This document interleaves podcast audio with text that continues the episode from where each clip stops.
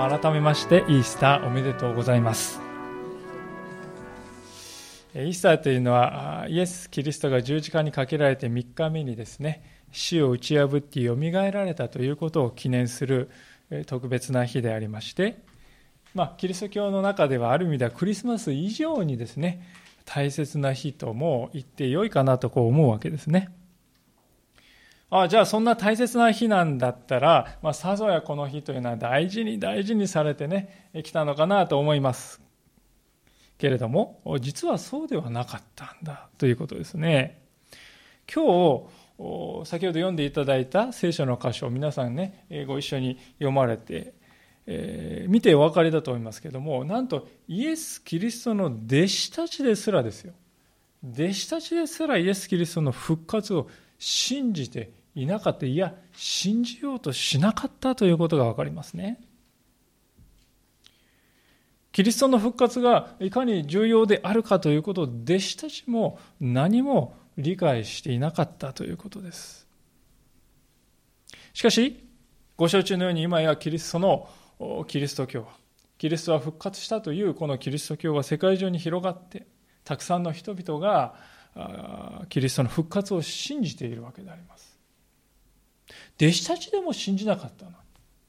今や多くの世界の人々がその復活を信じるということが起こっているわけでありますが、じゃあ一体どうしてそんな変化がね、起こったんだろうかということですね。そしてまたこの復活ということはじゃあ私たちにとってどういう意味があるんだろうか。どういう力があるんだろうか。今日皆さんとご一緒に見ていきたいのはそのようなことであります。さて、今日の箇所に登場するグループはですね、人々はたったの3つのグループですよね。1つ目のグループは女性の弟子たちであります。そして2つ目は天使たち。そして3つ目、最後のは男の弟子たちですよね。今日の箇所の場面はですね、その女性の弟子たちがイエス様が葬られた墓に向かっていくというところから始まっているわけでありますが、もう一度ですね、一節を読ませていただきます。どうぞご覧ください。週の初めの日の明け方早く、彼女たちは準備しておいた香料を持って墓に来た。イエス・キリストはですね、えー、金曜日の朝に十字架につけられました。まあ、まさに、あのー、先週の金曜日のですね、朝の9時というのがそういう時間、その時間でありました。で、もうそのですね、早くもその金曜日の午後の3時頃には死なれた、死んだということが公式に確認されましたね。ローマの兵士がですね、こう脇腹をブスッとこう槍で刺しますとね、水とこう血が分かれて出てきたと聖書に書いてありますね。まあ、それはあの時間が経って血のですね、水分とこの結晶の成分が分かれていた。それぐらいこう、心臓がはっきり止まっていたということなんですね。ですから、まあ、その金曜日の3時頃にはもうイエス様は死なれたわけで、で、それからですね、大急ぎで墓に収めようとしたわけですよね。で、なんでそんなに急いだかと言いますと、イスラエルの暦ではですね、もう金曜日の夕方から安息日に入るんですね。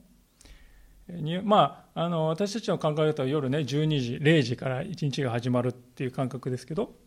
イスラエルではもう前の日の夕方から次の日なんです。ですから金曜日の夕方からもう安息日に入ってしまいまして、で、安息日というのは仕事をしてはいけないというね、決まっておりましたから。ですから、もう数時間しかないんですよね。金曜日のその3時から夕方、まあ6時でしょうか、7時でしょうか。まあ、その数時間の間に大急ぎでイエス様を葬らないといけない。で、その時に、じゃあ私のお墓を使ってくださいと提供した人がいまして、その人はですね、エルサレムのこの議員で、裕福だったヨセフという人ですよね。で当時ですね、このお金を持っている人はですね、どういうお墓を持っていたかといいますと、この崖のようになっているところにね、あの岩をこう掘ってくり抜いてですね、奥深くに行くっていう、そういうお墓を持っておりました。で、それを使ってくださいと提供したようです。えー、ヨセフはですね、しかしそれで非常に大きな犠牲を払ったわけですよね。というのは、イエス様はですね、皆さん、犯罪者ですよ。死刑っていうのはもう最高の刑罰ですから、もう極刑ですから、その極刑を重ねた犯罪者をですね、葬った墓っていうのはですね、もう普通の人を葬るためには使えなくなるんですよ。ですから、ヨセフはそれだけね、もうこれはイエス様のためだけに、私は使えなくてもいいんだ。って言って非常にこう、お金がかかったであろう墓をイエス様に捧げたんですよね。で、その捧げて、その入り口に大きなですね、あの男性何人でやっと動かせるような大きな石をですね、塞いで、そして帰ったんですが、その時にですね、この女性たちが、透明にこう見てたんですね、作業をね。あ、ここだ、ここだって言って、イエス様は確かにね、収められて、蓋がされたなと。で、お墓の場所はですから分かっていました。で、それで、安息日土曜日が明けて、そして日曜日の朝、明るくなってきてから墓に行こうとしたんだということですよね。じゃあ一体皆さん、何のために彼らは墓に行こうとしたんでしょうか？もしかしたらイエス様、生き返ってるかもしれない。って淡い期待を持ってね、行ったんでしょうかね。いや、実はそうではなかったわけですね。彼女たちは、この一節を見ると、香料を持って行ったって書いてあるんですね。これは何のためかと言いますと、死んだ人の体に塗ることでですね、腐敗を防ぐためですよね。イスラエルというのは非常にこう暑い国でありますので、亡骸はですね、すぐにこう腐っていくわけです。ですから女たちは、女性たちは少しでも腐敗を食い止めたい、少しでもきれいな体の時間を伸ばしたい、そんな思いで墓に向かって歩き出したんですね。実際、ですから、彼女たちの心ってのはもう、ね、イエス様の腐るのをなんとか食い止めて、少しでも遅らせたい、その一心ですよね。ですから、まあ、このルカの福音書ではない他の聖書の箇所を見ますとですね、この女性たちが墓に行くときにどういう会話してたかって書いたんですね。それは、ねえねえ、イエス様、生きてるかしら？わからないわ、どうかしら？そんな話してたかというとそうじゃなくてですね、どうやったらあの墓の大きな男の人がいないとね、動かせないようなあの墓の石をどうやったら開けられるかしら？ってそんなことをね、えー、話しながら言ったんだってこう書いてあるわけですね。この女性たちはイエス様を慕ってですね、早朝から起き出して、え、行動するような熱心な人たちですが、その彼女ですらもですね、イエスは死人であるそのことを全く疑ってないわけですよね。彼女たちの意識の中では心の中ではイエス様というお方はもう死体なんです。腐敗を待つだけの死体なんです。冷たく物も言わずやがては虫が湧いて悪臭を放って朽ちていく。そういうイエス様の体。だから少しでも私たちがそれをきれいにしてあげたい。そう考えて何も疑わないで墓に向かっていったわけですよね。それでもこの女性たちはまだ自分から墓に向かっただけ私は立派だったと思うんです。というのは11節を見るとですね男の弟子たちの反応が書いてますけどね、ここにはもうもっと深刻な失望が感じられますよね。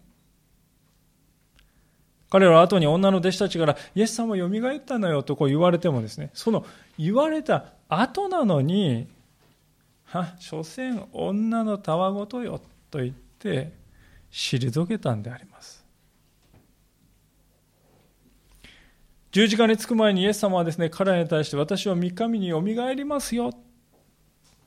そう予告していたんであります。聞いてるんですよ。三日目によみがえるって言ってあったんですよ。それならね、あの話そういえばどうだったかな。ちょっとね、ほら確認しに行こうじゃないか。それぐらい言ってもいいと思うんですよね。でも、母に行こうともしない、確認しようともしない。で、確認して行った人からね、よみがえったって言われたら、いや、そんな。ありっこない、ありえないと固く信じきっている。それだけこの男の弟子たちは失望し、落胆していたんですね。諦めちゃっていた。絶望していたんです。これまで3年半の間ですね、イエス様に従って歩んできたけれども、イエス様が世を変えてくださると信じてきたけれども、このざまは何だ？イエス様は世直しに失敗した無残な改革者じゃないか。元改革者じゃないか。そんなふうにしか思ってなかったわけですよね。しかし、この弟子たちのですね、反応というのはある意味では当然のものではないかと思うんですよね。人間というのは皆さん変化を好まない生き物だと思うんですね。今日こうであるのならば、明日も同じに違いないと、無意識のうちに願って生きているわけです。で今日も明日もですね、基本的に変わらないと考えるのは、まあ、心の安定のためにはね、とても大事ですよね。明日どうなっちゃうかっていつもね、不安だったらもうね、なかなかこう落ち着いて生活できません。でも今日もこうなんだから明日もこうなんだ。そう考えられるってことはある意味で安定しているとも言えるわけです。しかし、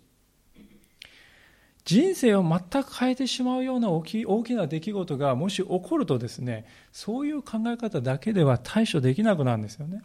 例えば皆さん、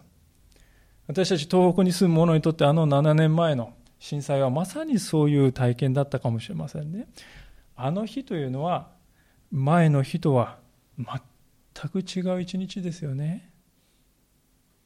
それまで私たちはあのような立派で大きなですね、防潮堤をなぎ倒すような津波、そんなものはあるはずがない。起こるはずがないと思っておりました。そういう世界観で、そういう世界に生きてきた。でも、そのような常識が覆ってしまった。もうその日からですね、今まで、それまでと同じ考え方でいちゃいけないよなって教えられた日でしたね。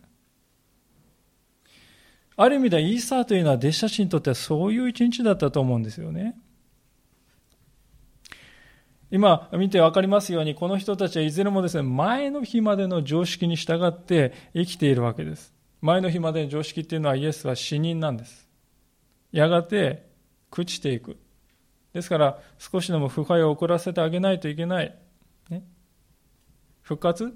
そんなことは考える必要もないし、たわごとなんだ。そう考えて、女性たちはしたいと思ってですね、涙ぐましい努力をしてますね。そして男たちはというと、無視をしているわけです。しかし、この聖書の歌詞が教えていることは、そういう彼らの行動は全く意味がなかったということですね。的外れであった。なぜならば、イエス・キリストはもうその時墓の中にはいなかったからです。復活したんです。昨日までは死体でした。しかし今日はもうそうではない。世界はすでに変わっていたわけであります。それなのに、この弟子たちの頭の中だけは何にも変わっていない。昨日もと同じだとそう思っている。一体どうしたらですね、このような世界が変わってしまった時に対応できるのかっていうと、それはですね、事実をありのまま見つめるということ以外にはないと思うんですよね。なんとなく分かったふりをしたり、訳も分からずにただ信じるっていうのは、それは本当の信仰ではないと思うんですね。一体何が起こったんだろう？どんな証拠があったんだろう？それにきちんと向き合って、それらを吟味するということが何より大事ではないかと思うんです。そこで今日はですね、これからいくつかのこの証拠となるものを取り上げてですね、それら一つ一つ見つめていきたいと思うんです。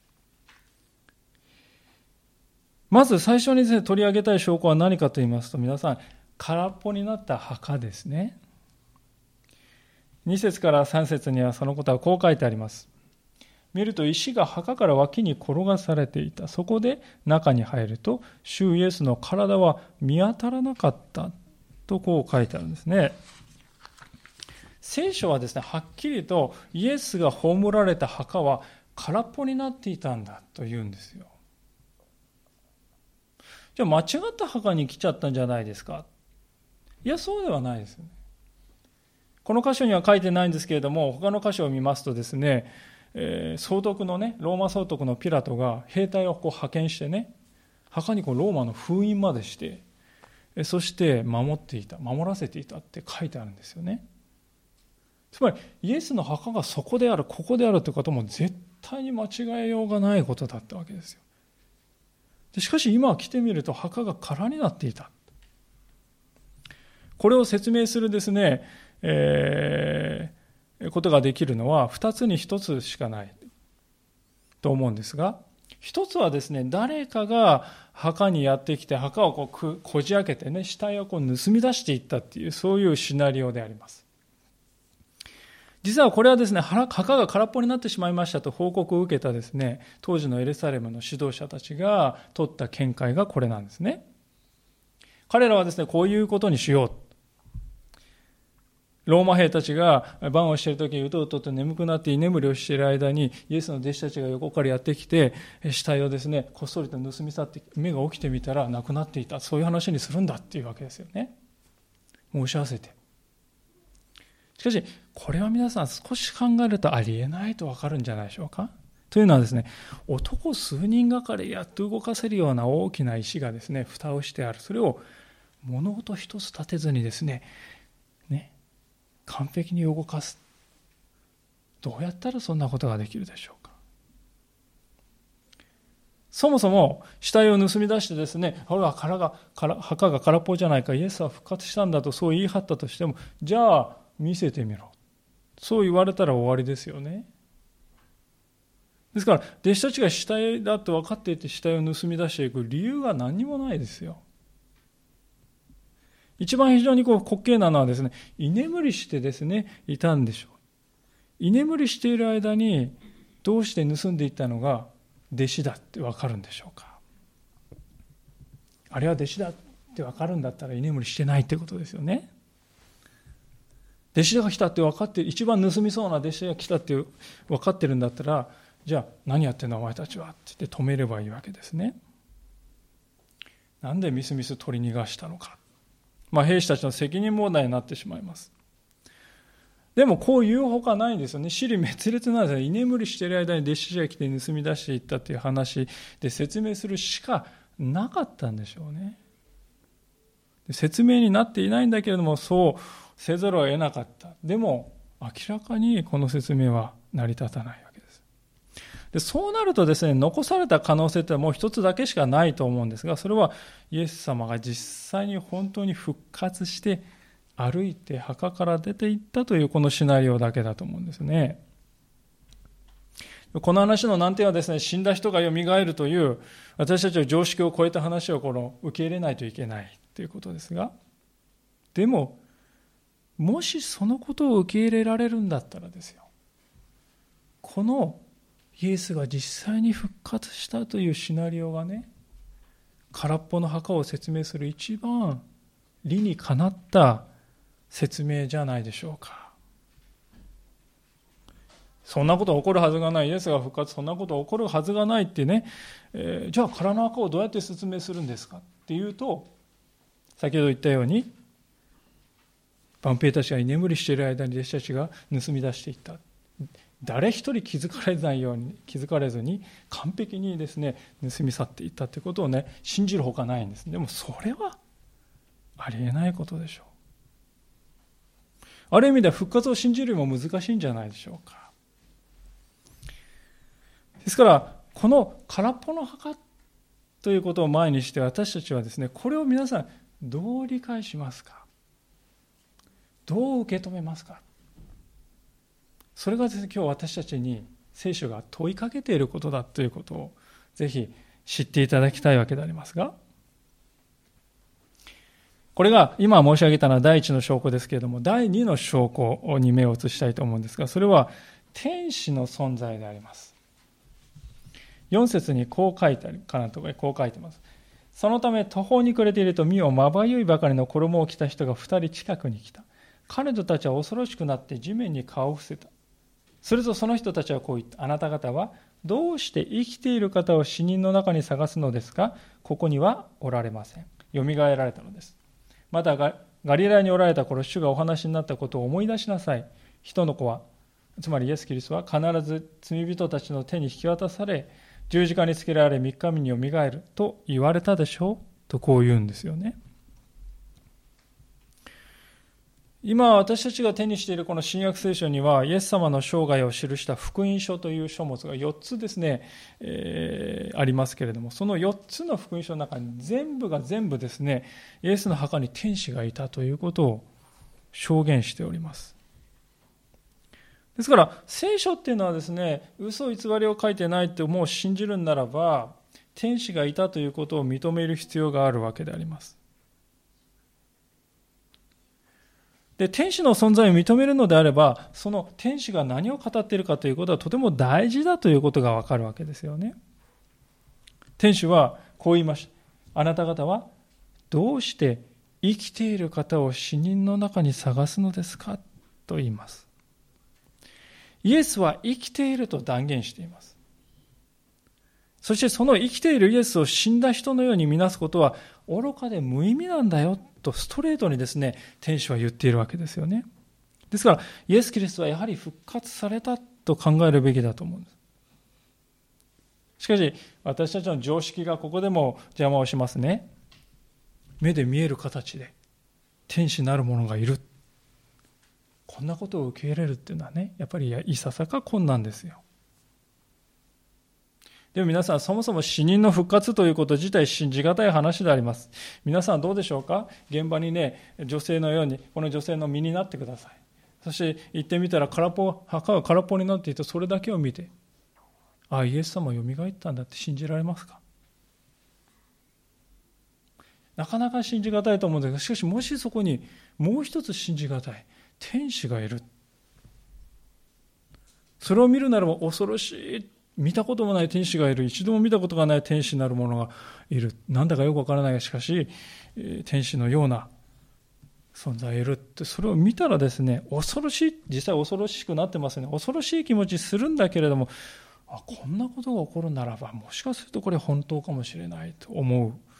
うんじゃないでしょうかね。私はですね、なんでここに天使がいたかっていうと、神様が普通でないことが起こってるんだよっていうことをね、教えてくださるために配慮してねくださったんじゃないかと思うんですよね。死人の復活なんていうことがですね起こること自体普通ではありえないんですがそのありえないことが信じられるように天使がそこにいた。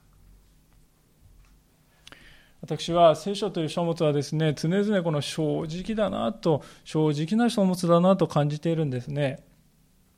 と言いますのは皆さんここに書いてありますようにですね弟子ですらですよ。弟子ですら師匠であるイエス様の言葉を疑って信じてなかったんですよ。そのことははっきり書いてます。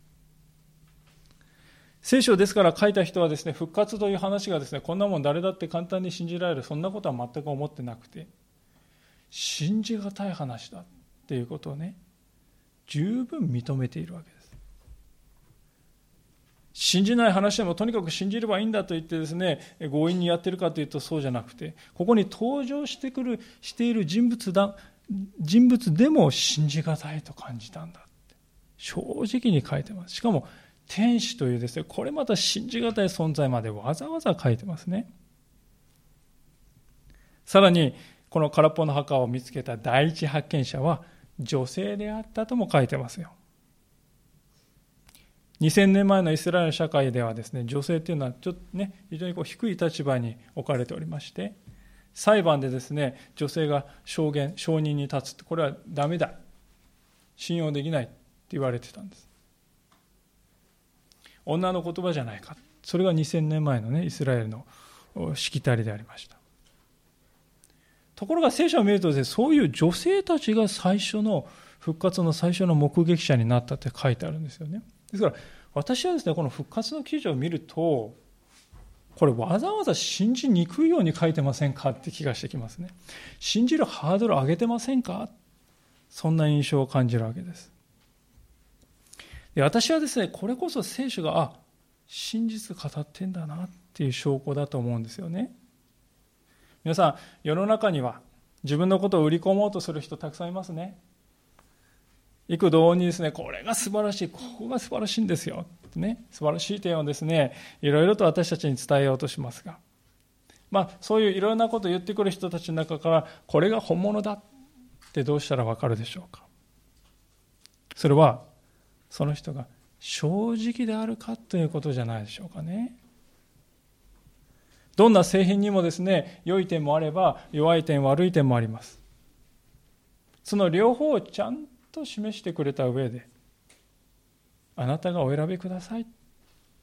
その選ぶ権利をちゃんと認めてくれる人それがね良いセールスマンだと思うんです。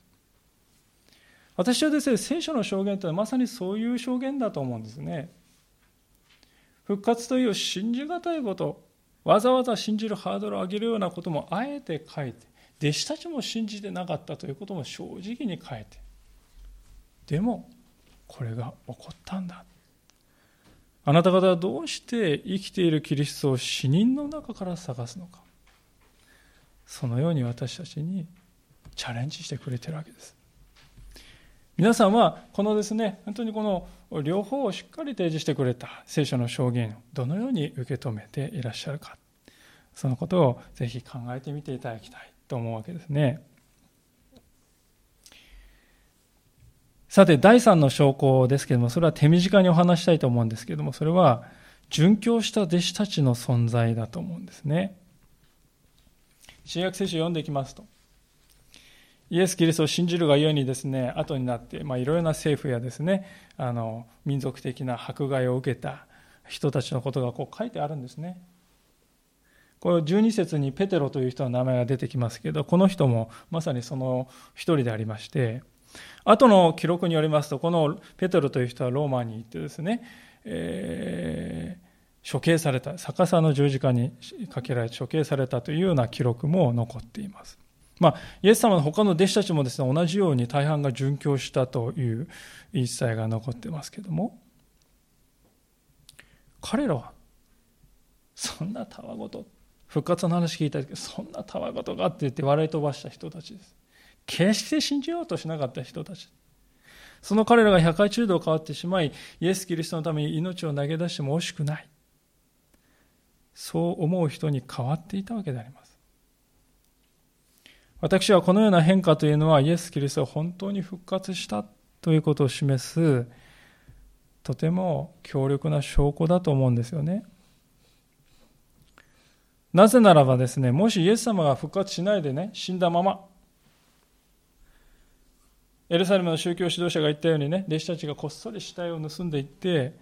えー、生き返ったって嘘をついてね、言ってた。皆さん、嘘のために殉教する人いますか？自分でね、嘘だと分かりきってんです。死体見て、運び出してね。腐っていく様を見てんですよ。嘘だと分かりきってる話のためにですね、自分から死ぬ人はいないですよね、さすがに。命が自分がね、危うくなったらね、あすいません、あれ実は嘘だったんです。すべてはでち上げでした、すいませんって言って、何とかして生き延びようとするんじゃないでしょうかね。しかし、このペテロは殉教の道を受け入れたということです。なんでそんなことができたかっていうと、イエス様が実際によみがえったと見たからではないでしょうかね。もう自分を疑うことはできない。自分の目を疑うことはできない。イエス様がよみがえったということを疑うことは自分を否定するようなことなんだと、そう思ってるわけですよ。でしかもイエス様は死んだのによみがえったと見るわけですね。そしたら、ああ死をも乗り越える命って実際にあるんだって分かったわけですよじゃあね私たちの命この世の命っていうのは限りある命でありますその限りある命を取るのかそれとも死をも乗り越える命を取るのかって言われたらね皆さん死をも乗り越える命を選ぶんじゃないでしょうかねまさに弟子たちはイエス様が実際に復活したのを見て、ああ、死を乗り越える命って本当にあるんだって確信を持てたから、イエスを捨てなければ死ぬぞ、殺すぞと言われても、脅されても屈することがなかったんではないかと思うんです。いかがでしょうか、皆さん。イエス・キリストの復活を示す証拠っていうのは今ね、ごくわずか挙げましたけれども、これだけじゃないんです。この他にも無数にありますね。イエス様のことは、この十字架形のことは、ローマ帝国の公式な文書にも記録が残っています。質の面でも量の面でも非常に多くの証拠があると言ってよいと思うんですね。ここに今日の箇所に実際にこの墓に行った個人名までも書いてあります。この人たちがそして生きているうちから聖書は書かれた。ですから、こういった証拠を吟味すると私たちは今日こう結論付ける必要があると思うんですが、それはイエス・キリストは主を打ち破って実際によみがえってくださったんだということです。証拠をですね、丹念に調べて、先入観とか偏見とか、そういったものを取り除いて、素直な心でですね、聖書に向き合っていくならば、ああ、復活は事実なんだ。まさにこの復活が私たちの人生を変えていくということが分かってくるんではないかと思うんですね。じゃあですね、その復活が事実であることはどうやらそうらしいということが分かったとして、じゃあその復活っていうのは実際に私たちをどういうふうに変えていくんですか？今日最後に皆さんと心に留めたいことはそのことなんでありますが、まず復活、イエスが復活したということの意味をですね、考えてみたいと思うんです。イエス様が復活されたということで劇的にですね、変化することが一つあるわけですけれども、それはイエス・キリストというお方の位置づけが変わりますよね。決定的に変わります。世界ではですね、皆さん、亡くなった人を葬った墓っていうのはたくさんありますよね。日本でもこう、なんとか遺跡って言ってですね、巨大なお墓があります。まあ、私たちはこの日本の宗教でもですね、死んだ人を祀っている神社、あるいは死んだですね、先祖を拝む祭壇、そういうものがたくさんあります。あるいは皆さん、ブッダのですね、えー、位牌をですね、収めた。それが仏舎利塔というものですよね。ですから、至るところに仏舎利塔ってあるんですけども、それはブッダのね、位牌が収まっている。まあ、そういうところで皆さんそこに行ってね、拝んで礼拝あのしたりする、参拝したりするわけでありますけども、イスラム教においてもですね、マホメットがですね、亡くなったところには、サウジアラビアのメディア、メディナというところですけれども、そこにね、預言者のモスクという巨大なですね、礼拝所が建てられているわけですが、今言ったのは全部です死んだ人を祀っている場所なんです。ですから、この彼らが残した言葉っていうのは言うならば死んだ人の言葉なんです。遺言なんです。遺言というのは基本的にインクに書かれたものでありましてですね、その背後には命はないんですね。もう死んでいるんです。しかし、イエス・キリストはよみがえった。となれば、これが全く違ってくるわけですよね。復活したイエス・キリストは今も生きておられるわけです。イエス、大昔に亡くなったまあ偉大な宗教家だったんだ。いや、そうではない。死人ではないんですから、祭り上げる対象でもありませんね。しかも私たちが読んでいる聖書のこの言葉はですね、命のない遺言のような言葉なのかというとそうじゃなくて命があるぬくもりのある言葉だということです。皆さんもね手紙をこういろいろと家を整理して手紙が出てきてあ死んだお父さんの手紙だ。読んでいるうちにですねこうどういう感情になりますか？なんかこう切ないね。ああもういないんだなっていうのを感じるんじゃないでしょうかね。本当にこう胸を打たれるんだけどああもうこのね日々っていうのはないんだな。もう亡くなってるんだなって意識しますよね。しかし生きている人から来た手紙は違うんじゃないでしょうかね。息子さんあるいはですね親兄弟から来た手紙っていうのはあ読んでああ元気でいるんだなあこうやって暮らしているんだな、ね、具体的にこうイメージができるわけですね。例えば場所がですね、非常にこう田舎と都会でこう離れているとかね、まあ場所が離れているかもしれないけど、でも同じ今世界に生きているんだよ。この世界を共有してるんだなって、そう喜びが湧いてきますよね。この同じ空の下で生きているんだなって、この手紙見ながらわかるわけですよ。イエス様が復活されたっていうのはそういうことじゃないでしょうかね。聖書の言葉が死んだ人の遺言としてね、なんかこうどっか切ないものとして来るんじゃなくて、生きているお方がね、言っておられることだ。私たちに命をもって語りかけてくるんだということです。ですから、もしイエス・キリストが復活されなかったんであれば、聖書は単に死んだ人が昔語った、まあいい話ですよね。その程度のものです。でもそれは人生を本当に変える力はないんじゃないでしょうかね。イエス・キリストはしかし蘇って生きておられる。そのお方が私に今語りかけておられる。それは本当に大きな違いだと思うんです。では、復活の意味するところを今見たわけですけども、じゃあ復活は実際に私たちの生活でどういう影響をもたらすのかということを次に考えたいんですけれども、何と言って皆さんイエス様が復活されたんであれば、このイエス様は私たちと共に生きておられる神様だということですよ。命のない木や石の像ではなくて生ける神であります。生きているっていうことはね、コミュニケーションを取れるっていうことじゃないですか。私たちがこうね、ああ神様、助けてくださいって祈るときにはですね、神様耳をそば立てて聞いていてくださる。また、どうしたらいいか分かりません。教えてくださいというときは、イエス様が、神様がですね、本当にありとあらゆる手段で私たちにそのことを示してくださる。そういう双方向のコミュニケーションがある。また、イエス様は生きているということはどうでしょうか、皆さん。感情があるということですよね。本当に今人生で悩み苦しんでいる。悲しんでいる。その時はイエス様も生きておられるイエス様は共に悲しんでくださる。ああ本当にこんないい嬉しいことがあった。その時にイエス様は共に喜んでくださる。そういう神様であります。さらに生きているわけということは知性がありこうしようああしようというですね意思を持っておられるということですよね。イエス様は私たちの人生を知り尽くしてくださって、私たちを平安の道に導こうとしておられる。その具体的なプランも、その解決策も、イエス様は考えて持っておられるということですよね。ですから、こういったことは皆さん、イエス様はね、死んでたらね、命がないもんだったらね、そういうことないんです。今言ったようなことは全部ないですよ。イエス・キリストは復活して今も生きておられるからこそ、ああ、そうだよな、と確信できることを今申し上げたんですね。ですから、私たちがですね、およそ経験できる宗教体験っていうのは基本的にね、神様が生きておられる神だからで、意味があるんです。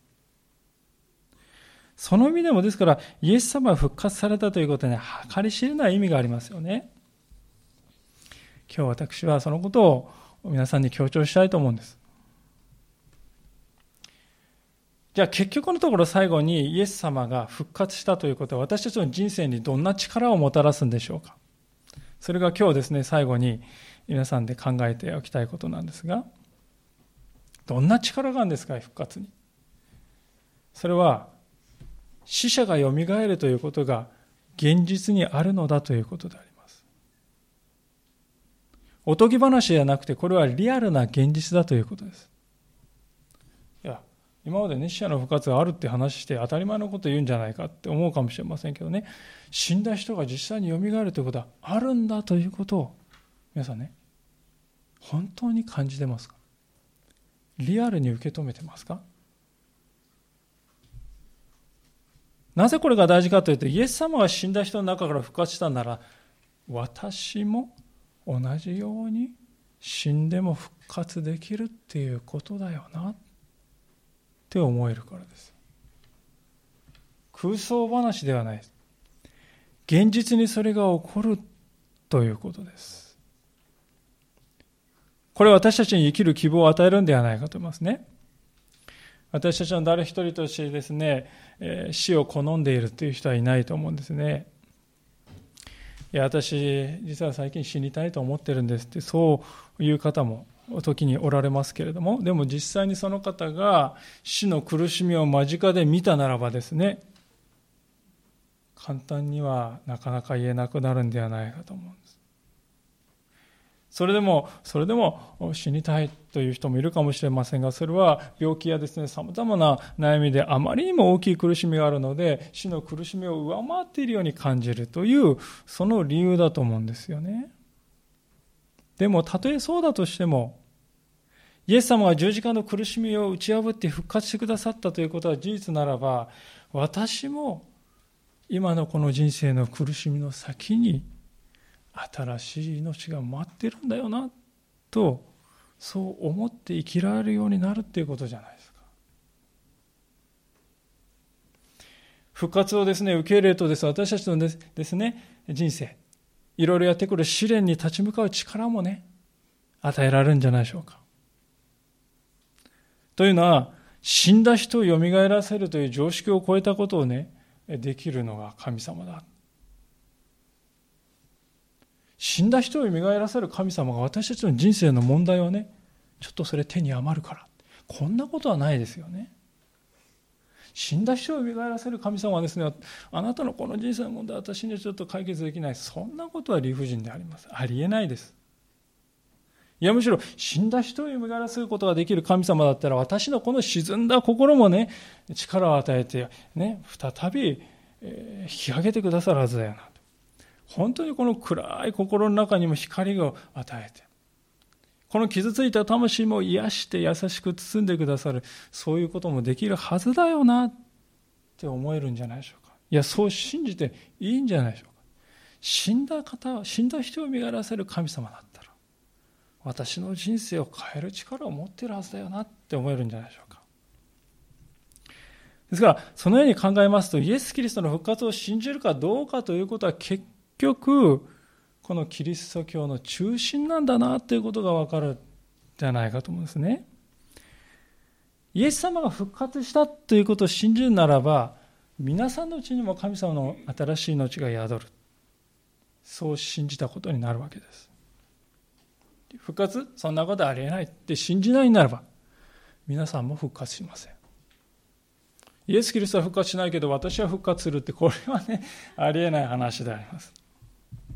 イエス・キリストはそんな復活なんてありえないって言って、いや、もしそれならば私も復活もないよな、ということになるんじゃないでしょうかね。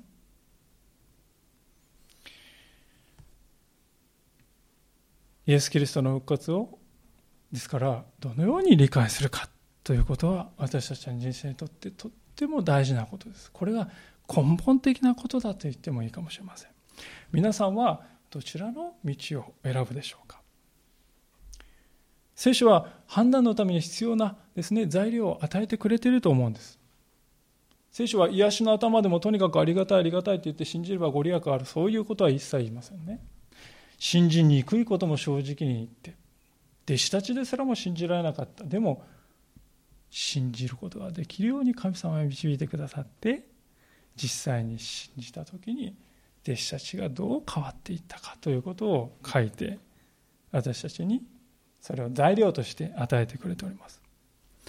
ですから聖書はですね信じるために必要な証拠は最低限必要な証拠はですねすでに与えてくれていると思うんです。空になった墓や天使たちの存在やあるいはまた弟子たちが殉教をもいとわぬほどに変えられていったこと。無数の証拠があると思います。いくつか今日はご一緒に見てきましたけれども今日ですね、私たちが、私にとってこれで十分だ。神様あなたを信じて人生を委ねしていきますと、素直にそう告白できるならば、今日から蘇ったイエス様が私たちの人生を変えてくださる。そしてこの方は生きているお方ですから、永遠に私たちと横にいて、共に歩んでくださる。死んだ神ではない。物言わぬ神ではない。私たちの痛みに共感できない神ではない。この方は生きていて私たちを知って私たちを共に歩んでくださる。そのような神様であります。このイースターの朝このイエス様の復活この恵みをしっかりと受け取ってかみしめて歩んでいただきたい。そう願います。一言お祈りいたします。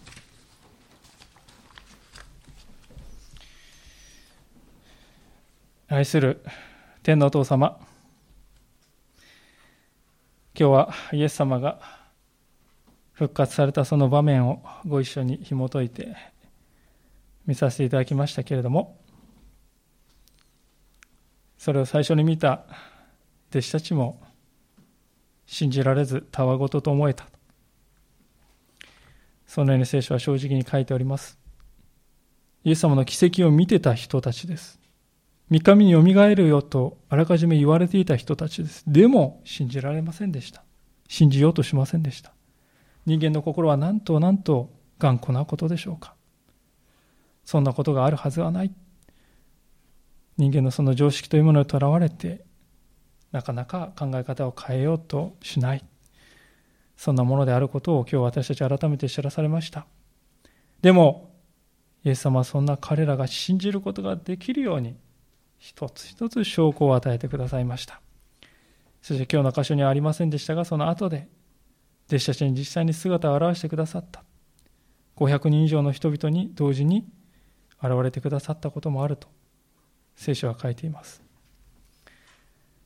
まさにイエス様は本当によみがえってくださったのであります。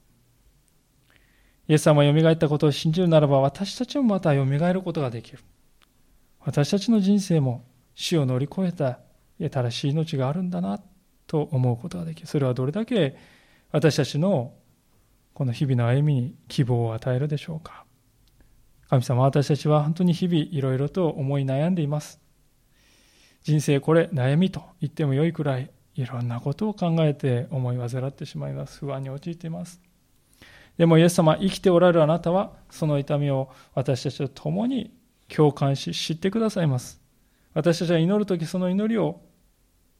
耳をそば立てて聞いてきてくださいます。そして答えてくださいます。そして私たちには新しい命を与え、たとえ死んでも、よみがえる命があるんだよ。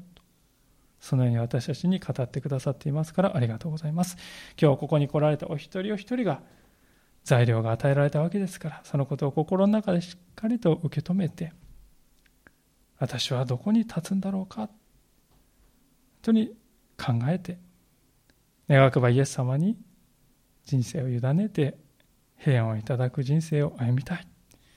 そのように心に定めていくことができたならば幸いであります。どうぞ神様、私たちに信じることができる力を与えてください。